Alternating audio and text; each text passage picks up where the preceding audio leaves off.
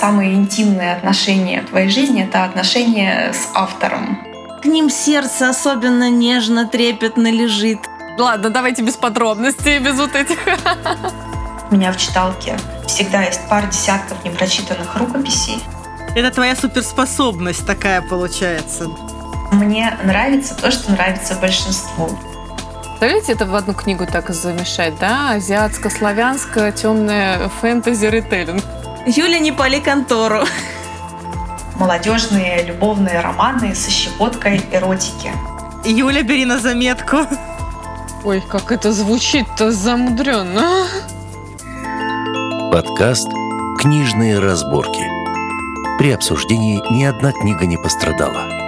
Доброго писательского, дорогие слушатели! В эфире наш подкаст «Книжные разборки». Я его ведущая Зоя Ласкина.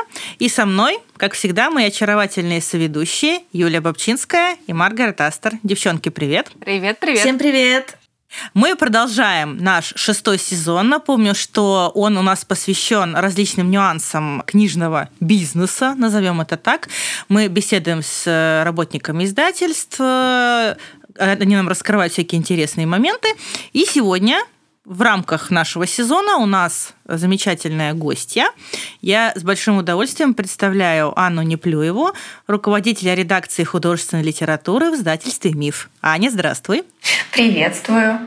Чтобы было понятнее, э, чем ты занимаешься, расскажи, пожалуйста, себе пару слов. Ну и, конечно, самое главное, как ты вообще попала в миф. На самом деле моя история началась не в мифе, она началась гораздо раньше. Ну так, пару слов предыстории. Э, я окончила высшую школу экономики, четыре года училась на факультете филологии, потом два года в магистратуре на медиа-менеджменте. Вот. И на втором курсе э, магистратуры я напросилась на стажировку в издательство АСТ, редакцию «Мейнстрим». Я три месяца там стажировалась, и, честно говоря, у меня не было никаких далеко идущих планов. Я даже не рассчитывала, что меня оставят в редакции в штате. Но в один прекрасный день, э, спустя три месяца стажировки, ко мне подошел Сергей Тишков и сказал, Аня, давай отойдем в переговорку, пообщаемся. Звучит здорово. Да, это такой для меня памятный момент, потому что я помню... Аня, Аня, ты шпион, тебя раскрыли, пойдем поговорим. Двойной агент. Ну, когда к тебе подходит начальник и говорит, отойдем-ка в переговорку, то, извините, становится не по себе. Где-то накосячил, значит. Да, я, естественно, подумала, что все, я уже засиделась на своей стажировке, меня сейчас попросят. Но все было совсем наоборот. Меня попросили, но меня попросили остаться в штате. Вот. Мне этот день а, запомнился как один из самых, э, наверное, счастливых, радостных дней в моей жизни. В итоге я проработала в АСТ три года, а, прошла путь от стажера до руководителя группы Young Adult. Но пришел день, когда мне пришлось покинуть АСТ. Там было много разных причин, на самом деле, в основном по состоянию здоровья. Я оставила вместо себя замечательную Олю и пошла отдыхать. Оля Кузнецова? Да, Оля Кузнецова. Да, у нас с ней был выпуск, мы с ней как раз уже успели пообщаться, да. Олю знаем. Да, вот. И с тех пор Оля успешно руководит Янг Адалтом в мейнстриме, а меня спустя три месяца нашел миф и попросил возглавить их новую редакцию художественной литературы. Аня, в принципе, все издательства, ну, вообще вот про кого мы знаем, устроены по-своему. То есть кто-то занимается там только переводной литературой, да, кто-то занимается и тем, и тем сразу, ну, внутри издательства, редакции. Как у вас вообще все это устроено? Какие есть направления, подразделения?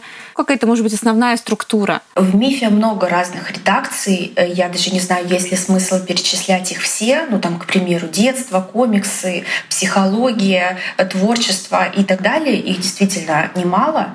И вот одна из них — это моя редакция художественной литературы. Внутри нее нет особо каких-то формально подразделений, но так условно я бы разделила на Янка Далт и взрослую художку.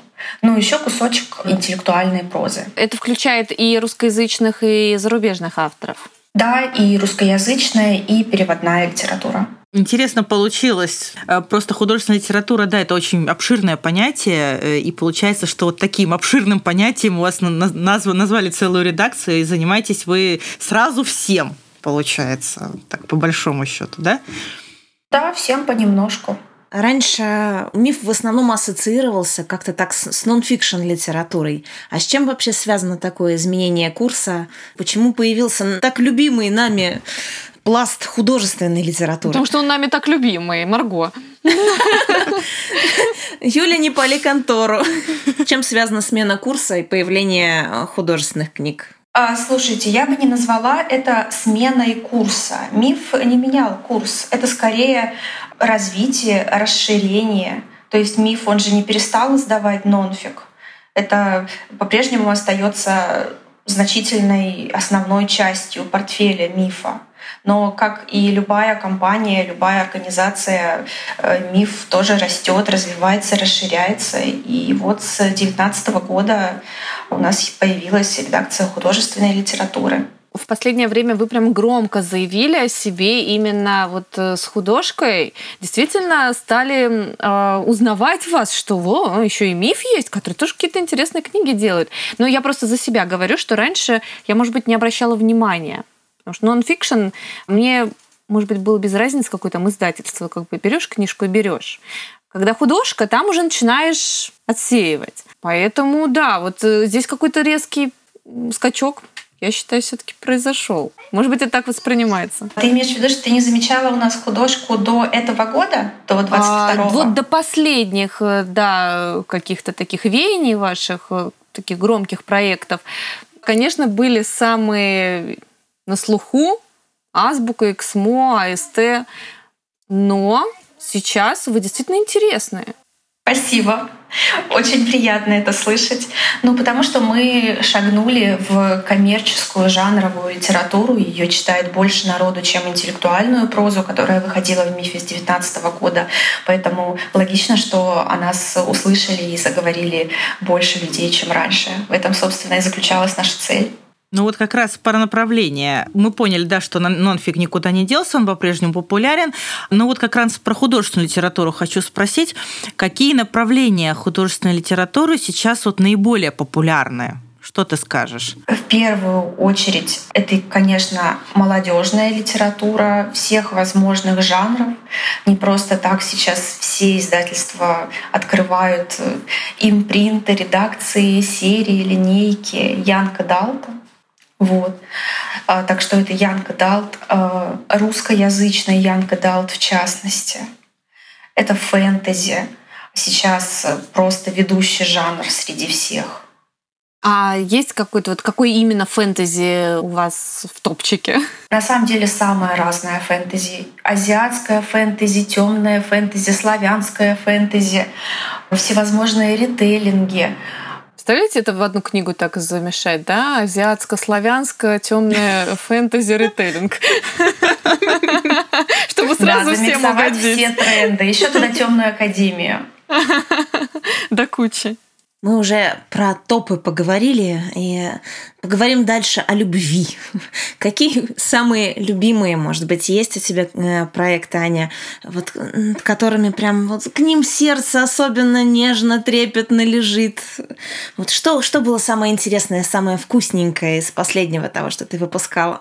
Конечно, особое место отдельное в моем сердце всегда будут занимать проекты, мои первые, самые в МИФе, э, которые я готовила и издавала в печать как ведущий редактор. Потому что когда я пришла в МИФ, я пришла на позицию шеф-редактора, а шеф-редактор, он а, совмещает такие управленческие функции, функции ведущего редактора. И какую-то часть книг, там 6-7 книг, я готовила и издавала в печать. Это вот как раз была «Железная вдова», «Девушка с нижнего этажа», «Сила нашего притяжения», «Полусолнце», «Моя темная королева», «Пока ты здесь» и «Час ведьмы». И каждый из этих проектов, конечно, мне очень дорог. Вот у меня рядом стоит э, подносик брендированный с полусолнцем, со всеми этими книжечками, которые стоят тут и радуют меня. Правда, среди них там затесалось еще благословение небожителей. Ну, ну мы об этом никому не скажем. Да, не выдавайте меня. А так они все стоят тут рядышком, радуют глаз, когда плохое настроение. Я бывает даже подхожу, беру в руки эти книжки, открываю, глажу, любуюсь. Ладно, давайте без подробностей. Терапия для тех, кто в теме, да, вот. Вместо котиков можно гладить книги. Ну, здорово. Да. И это, конечно, мои первые русскоязычные авторы. Мы в редакции любим говорить, что самые интимные отношения в твоей жизни — это отношения с автором. Потому что через что вы, конечно, вместе не проходите. Аня, вот ты сказала про книги Янг Adult, э, что они сейчас очень востребованы. А что с Young Adult у вас в издательстве? Как вы отбираете такие книги? Есть ли какие-то, может быть, принципы? Ну, в общем, что вот с этим жанром? Как вы с ним работаете? На самом деле у нас там около 15 критериев отбора. Ого. Мамочки, вы как, да, наверное, но... достаете список и начинаете по пунктам, да? Так, а одна э, там 18-летняя девочка есть, есть галочка. Там борьба с окружающим там обществом, поиск своего пути Котик есть. есть. Отмечаем дальше. Поехали. Прости, что перебила. Нет, ну смешно, но на самом деле примерно так и есть. У нас действительно есть презентация на первом слайде, который прописаны все критерии отбора, и их действительно около 15, но как бы она есть и есть. Точно так же, как есть там у нас стратегия на 22 год, на 23, там вплоть до 25 года. Ну, конечно же, это не значит, что когда мы отсматриваем проекты, мы прям достаем этот список и идем по каждому критерию. Нет, конечно, в общем и целом мы оцениваем книги, тексты точно так же, как и все остальные. Смотрим на основную идею, на сюжет, насколько это соответствует э, запросам аудитории, трендам, насколько хорошо это написано, на стиль. А вот как вы такие книги, такие проекты оформляете? Есть ли, может быть, какие-то интересные принципы, тенденции, то есть что там, допустим, рисованная должна быть обложка или вот такая-то обложка. Я тут просто недавно мы обсуждали в чате совместных чтений, кажется, что для любовного романа там должна быть картинка по пояс, а для фэнтези в полный рост. Вот такие нюансы это для сетевой литературы. А вот для Янга Далта печатного, что им такое есть? Что на обложке обязательно, я не знаю, птичка должна быть нарисована? На самом деле нет. Я я не скажу, что у нас есть какие-то прям конкретные требования к оформлению там, каждого жанра. У нас, в принципе, нет такого понятия, как серийность, хотя наши книги формально выходят в сериях, все таки не одиночками, но это название только для, скорее для клиентов, для магазинов предназначено. То есть у нас нет э, серийного оформления, и к каждому проекту мы подходим индивидуально. И каждый проект обсуждаем сам по себе.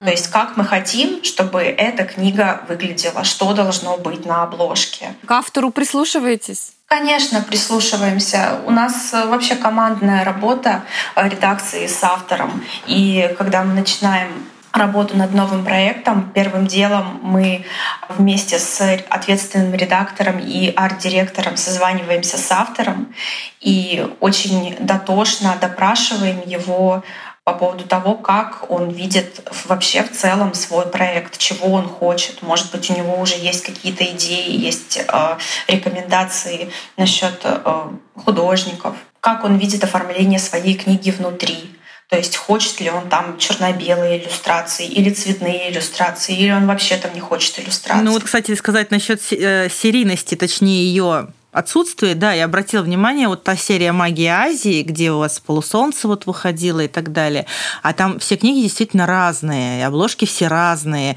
и вот смотришь, объединяет вроде их как тематика, да, но в то же время каждая вот сама по себе, и это очень привлекает внимание. Мне это понравилось. Да, их объединяет тематика действительно, и, наверное, больше ничего, поскольку вы, наверное, заметили, что у нас даже в одних сериях э, зарубежные авторы и русскоязычные. Мне кажется, так пока больше никто из издателей не делает, но мы не видим. Как бы, ну, причин, а почему, даже если никто нет. не делает, а почему бы не быть первыми ну, в этом? Это неплохо. да, вот все вот так, а вы вот так. И этим оригинально получается. Ну, я лично не вижу смысла просто делить линейки на русскоязычные и переводные. Низкий поклон за такой индивидуальный подход. Прям слушаю радуюсь. Ну вот к вопросу о Young Adult. В этом году вот э, вы вместе с пабликом «Чердак с историями» запустили вот этот бессрочный конкурс Young Adult и New Adult. Вот. И там были номинации, ну, были и есть лучшая молодежная драма, лучшая молодежная фэнтези, лучший книжный pitch. Вот я сразу обратила внимание на очень интересный момент. А, в одну из номинаций можно присылать питчи. Поясню для слушателей, питч – это короткая презентация книжного проекта, возможно, еще не написанного. Просто вот обычно издательства всегда везде просят на конкурсы полной рукописи. Как вы вот решили именно питчи принимать? Расскажи про эту идею. Во-первых, Просто исходя из своего опыта и в АСТ, и в МИФе, я могу сказать, что решение э, о том, чтобы принять проект к изданию или нет, вполне можно принять по синопсису и по фрагменту рукописи. Потому что если фрагмент рукописи написан хорошо, то с большой долей вероятности все произведение написано тоже хорошо. Ну и вероятнее всего, что оно нам понравится, и мы его в итоге примем к изданию. Второе, что здесь важно, это, конечно, усиление конкуренции в сегменте русскоязычных авторов.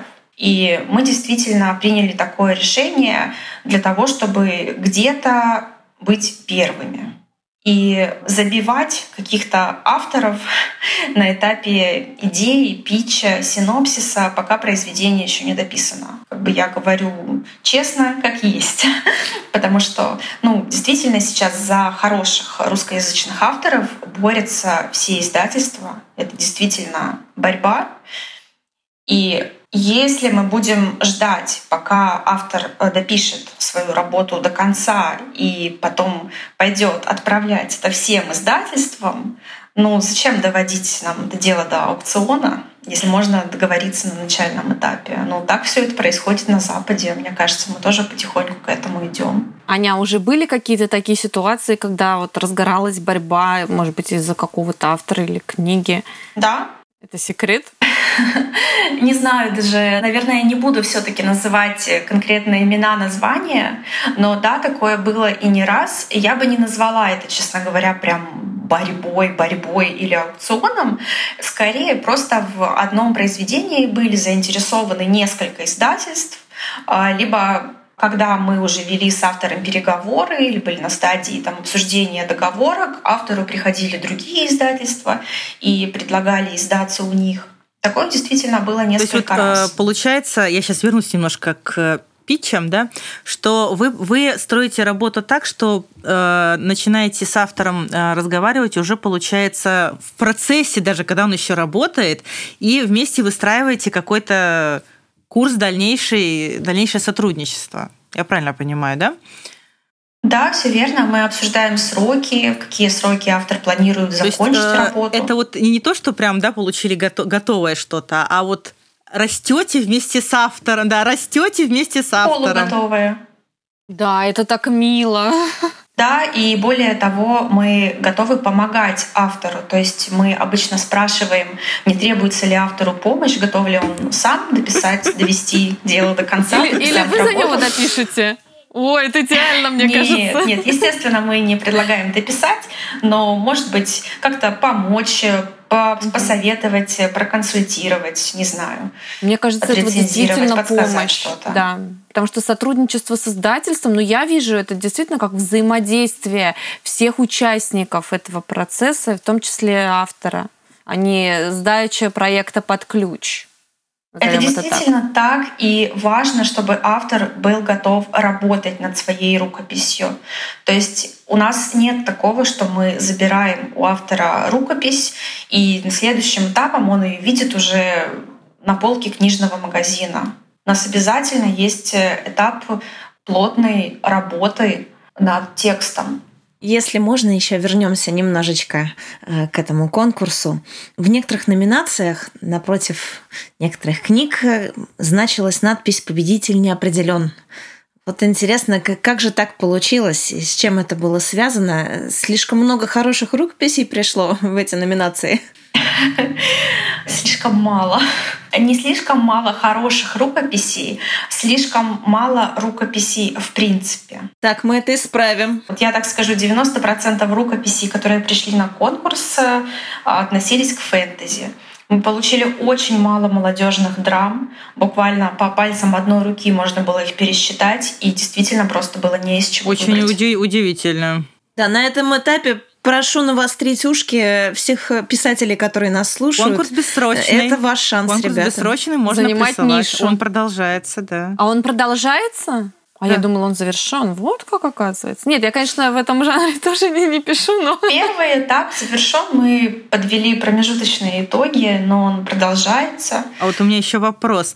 Аня, а ты лично все проекты отсматривала, которые присылали на конкурс? Или там другие люди тоже свое слово говорили веское? Это, опять же, командная работа. У нас есть общий чатик, в котором, кажется, семь участников. Там несколько представителей чердака, несколько представителей от моей редакции. И каждую рукопись смотрели как минимум три человека. И мы все это дело обсуждаем в чатике. Также у нас есть э, Google Doc, в котором мы оставляем комментарии о каждой рукописи. А, а как вы распределяли места? Вот э, я вспомнила тут про список да, из 15 пунктов, Мгм. которые ты упоминала. Вы сидели вот с этим списком и выбирали, кому какое место присвоить? Или это было больше как-то ну, по вдохновению или по обсуждению?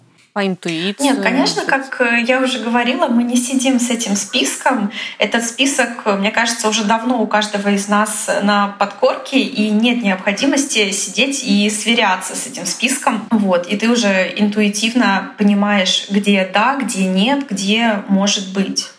А так все решения принимались э, в результате вот обсуждения в этом чатике. Вот э, если мы отойдем от конкурса теперь немножко, как в целом вы отбираете авторов? То есть вот есть, допустим, конкурс, который вы сейчас провели, да?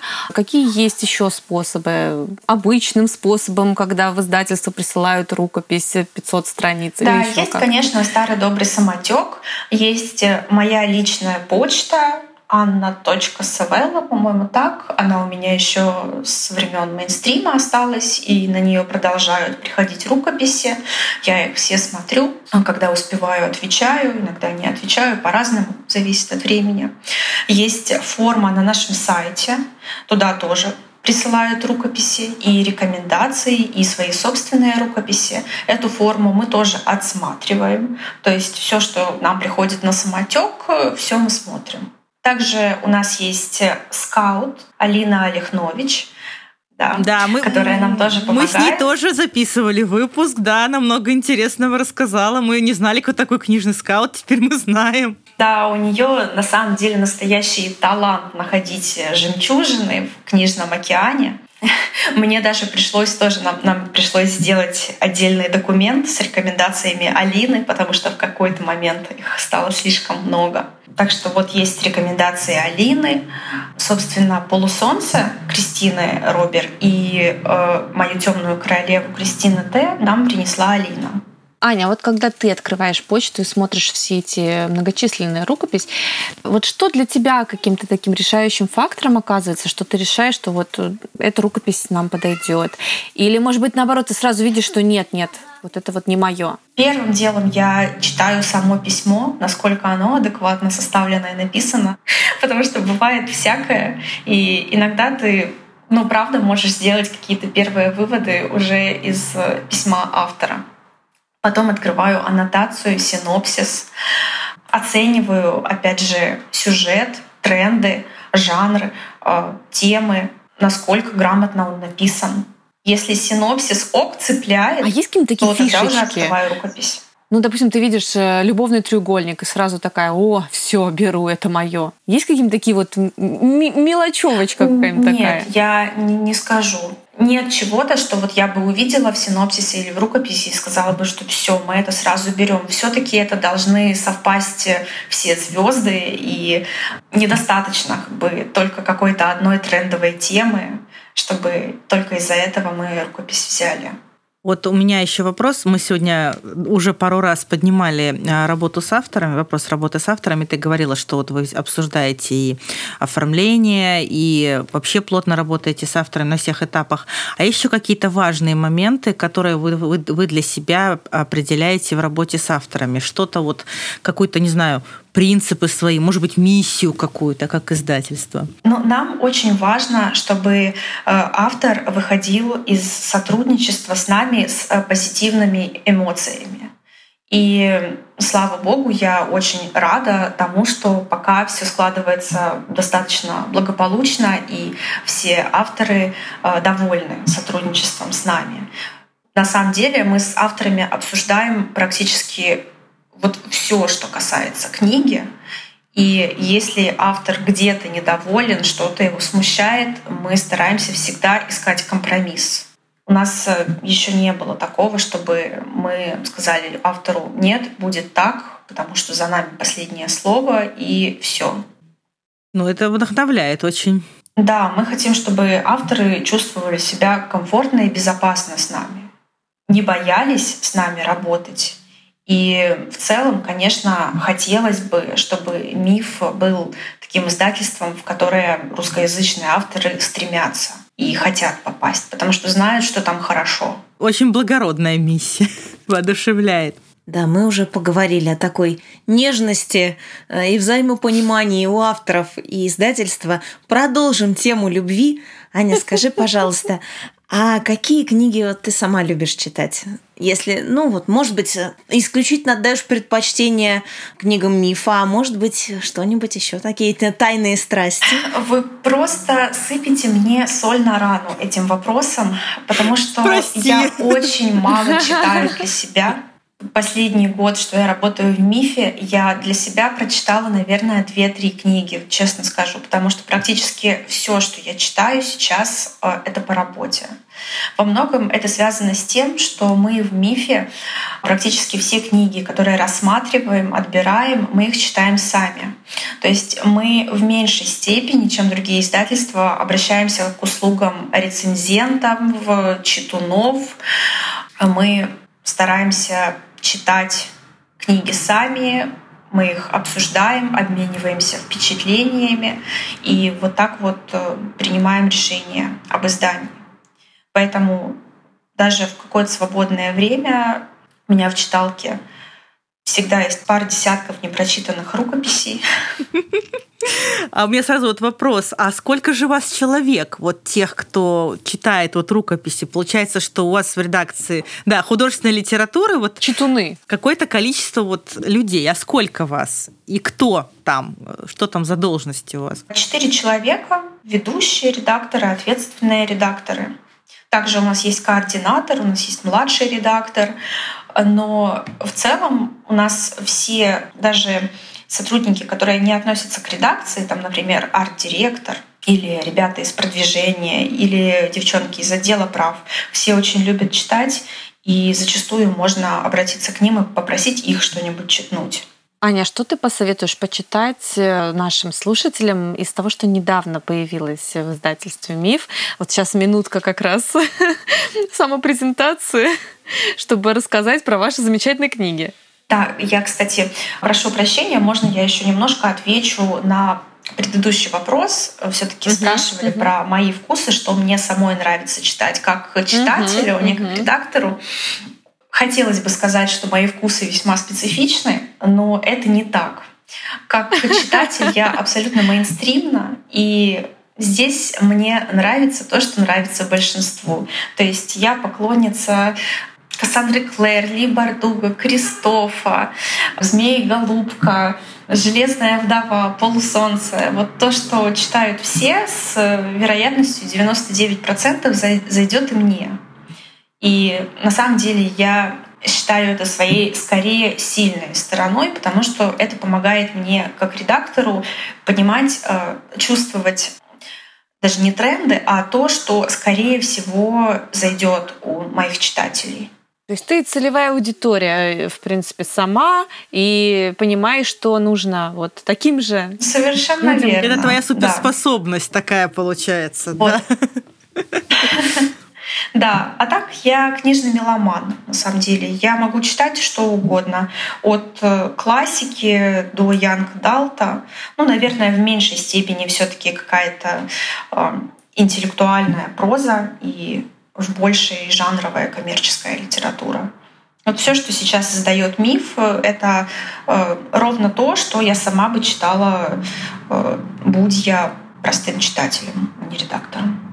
Ну тогда у вас прям мэтчинг случился, вы совпали, получается, ты и место, где ты работаешь. Прям по любви. Тогда конкретные рекомендации, что почитать? Ну давай, ну, жги. Гипотеза любви, я думаю, вы без моей рекомендации прочитаете. Совсем недавно вот у нас вышла служба доставки книг. Это первая книга в нашей новой серии «Прекрасное мгновение жизни». Вот с таким замечательным названием. Это наша новая линейка Филгуда, таких кози-романов, э, герои которых ищут и находят счастье, смысл жизни, и во многом им в этом помогают книги. Автор э, Карстен Хен, супер топ-автор в Германии, очень сильный авторский бренд. Все его книжки попадают в топы рейтингов Шпигель. Очень э, рекомендую. Угу. Звучит Уютненько. прекрасно. Когда книги помогают найти счастье, прям... Книготерапия, опять же, да? Да, да, да, да. Да, книги о книгах — это прекрасно. Также у нас вышел урок возмездия. Это Янг Далт «Темная академия», мрачный готический триллер про ведьм и убийства в закрытой школе. Для поклонников тайной истории, девятого дома и прочих темных академий. Также вышла недавно фэнтези-новинка «Среди проклятых стен». Это темная фэнтези, микс темного фэнтези и ритейлинга Джейн Эйр.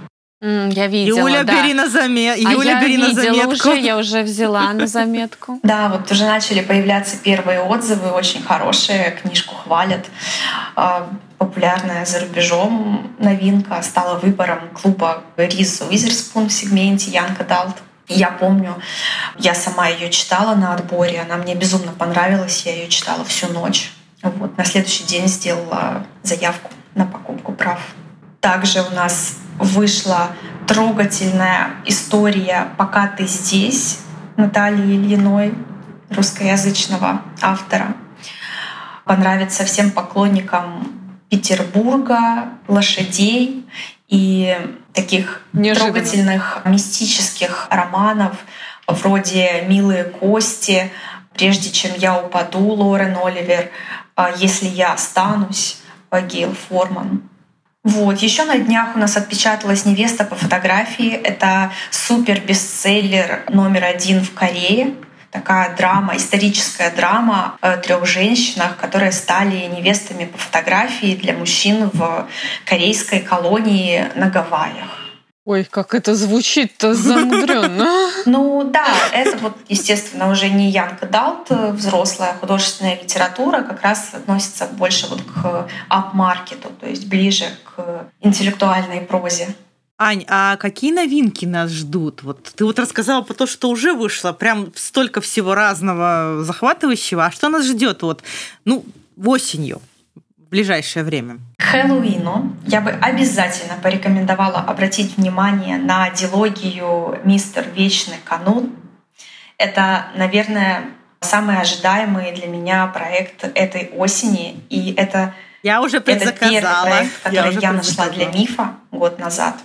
Мне безумно нравится эта история, очень мрачная, очень атмосферная и при этом дико смешная. Также я рекомендую обратить внимание на автора Элис Келлен. Это топ-автор New Adult в Испании. Пишет молодежные любовные романы со щепоткой эротики. И все, кому нравится а, Мона Кастен, Бьянка Эзивони, Стелла Так, Мерседес Рон, я бы рекомендовала присмотреться к Элис Келлен. А, обязательно обратите внимание на наших русскоязычных авторов. Рок и Кара Ксении Власовой, Пир теней Анны Верит, Мангуб от Алис. Кстати, есть еще один русскоязычный проект, который, мне кажется, мы еще не анонсировали, потому что мы все никак не можем придумать название. И я могу прямо сейчас сделать анонс. О, это будет круто. Это рабочее название, вернее не рабочее, а оригинальное название «Чего хотят». Автор Диана Куру. Это такой Young Adult мистический ромком, один из самых э, популярных оригиналов на фигбуке уже на протяжении, наверное, 10 лет. Ничего себе. Да, по сюжету там происходит следующее. Одиннадцатиклассник Витя Котов падает и ударяется головой, после чего начинает слышать э, мысли всех вокруг, людей и даже животных, в том числе котиков. Интересно, о чем думают животные? Да. Вискас, хочу вискас. Вот. Ну и в результате он попадает в разные страшные, странные, веселые, забавные, комичные ситуации. Конечно же, влюбляется, узнает тайны своей семьи. В общем, автор Диана Куро. Название оригинальное «Чего хотят». Возможно, у нас книга выйдет под названием «Думай потише». Но это еще рабочее название. Мы думаем. Громко потише. думаем. Громко думаем. Ну, я надеюсь, у вас все сложится. Я уверена просто, что у вас все сложится с названием. Обычно самые такие названия, они как-то вот оп, как снег на голову падают.